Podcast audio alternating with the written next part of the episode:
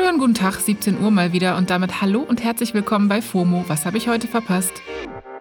Wir haben Freitag, den 6. Mai 2022. Wochenende. Mein Name ist Esmin Polat und meine IP-Adresse steht hinten auf dem Perso. Heute geht es um Hashtag Finn Kliman, eine Nordseeinsel in Angst und warum online gerätselt wird, ob Rihanna schon verheiratet ist.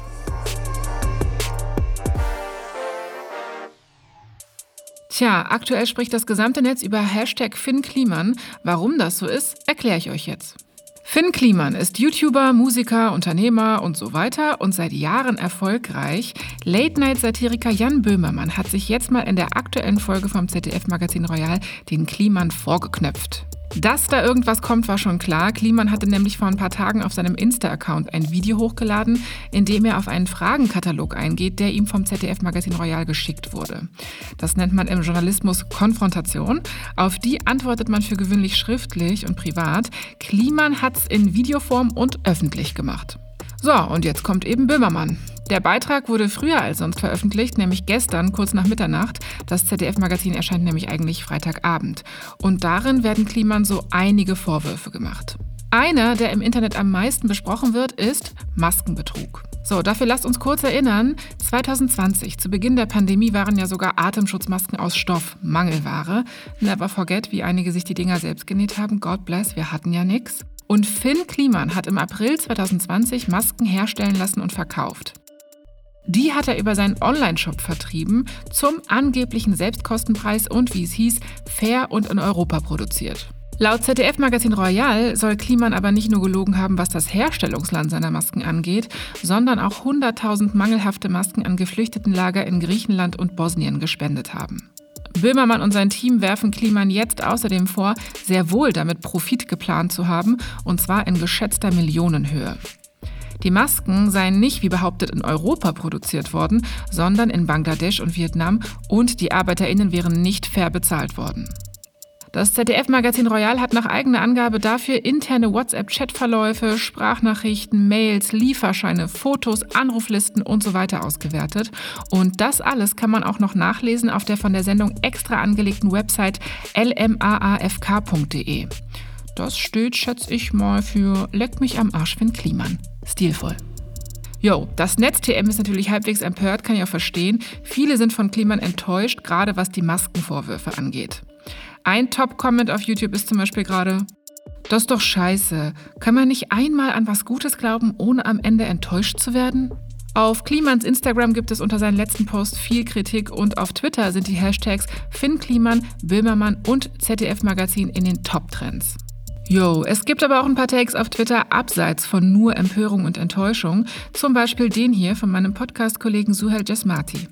Er schreibt unter anderem, es ist vollkommen verständlich, dass sich heute alle, inklusive ich selbst, über die betrügerische Dreistigkeit von Hashtag FinnKliman aufregen und ärgern. Das sollte Platz in der gesamten Debatte heute und den nächsten Tagen haben. Wir sollten uns aber nicht darin verhaken, denn die Leidtragenden dieser gesamten Diskussion sind immer noch diejenigen, die in Bangladesch und Vietnam ausgebeutet werden und diejenigen, die immer noch in den geflüchteten Camps sitzen und dort verharren. So ist es. Ach ja, Twitter ist einfach ein Quell stetiger Emotionen für mich, muss ich sagen. 80% Wut und 20% Freude. Gerade auch wieder.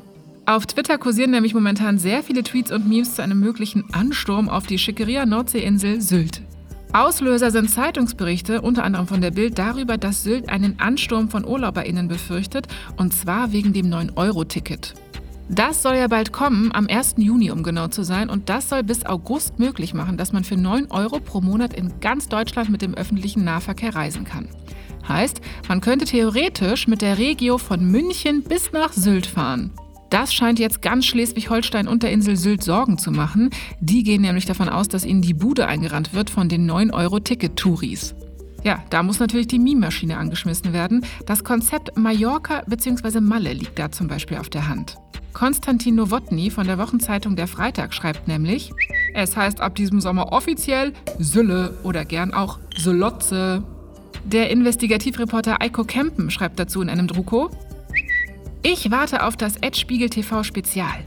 Die Sülle-Schlauch-Kombo. Trichtern wie bei Gosch. Ja, und noch viele andere Memes sind gerade dazu unterwegs. Manche auch sehr günstig, aber man kommt humoristisch trotzdem am Ziel an. Genau wie beim 9-Euro-Ticket. Sucht einfach mal nach dem Wort Sylt auf Twitter, dann wisst ihr, was ich meine. Und zum Schluss noch was Schönes. Der Rapper ASAP Rocky hat gestern seine neue Single plus Musikvideo rausgebracht und in dem Video macht er Rihanna einen Heiratsantrag. Die neue Single heißt DMB, das steht für That's My Bitch. Und das Video dazu ist wirklich cool gemacht und Rihanna ist darin auch zu sehen. Die beiden sind ja seit ein paar Jahren zusammen und werden bald sogar Eltern. Und in einer Szene vom Musikvideo trägt ASAP Rocky Grills auf den Zähnen mit den Worten Marry Me und Rihanna trägt die Worte I Do auf ihren Zähnen. Später trägt sie auch ein rotes Hochzeitskleid, das ist echt ziemlich cool. Ja, und Fans rasten natürlich jetzt aus und spekulieren, ob das ein echter Heiratsantrag war oder nur fürs Video und ob die beiden verlobt oder sogar schon verheiratet sind. Das wissen nur die beiden. Ich weiß aber auf jeden Fall. Das war's für heute mit FOMO. Wir hören uns morgen zur großen Samstagsfolge wieder hier auf Spotify. Da geht es dann um den Prozess zwischen Amber Heard und Johnny Depp und wir sprechen mit einer Strafverteidigerin. Hört da also gern rein. FOMO ist eine Produktion von Spotify Studios in Zusammenarbeit mit ACB Stories. Tschüssing!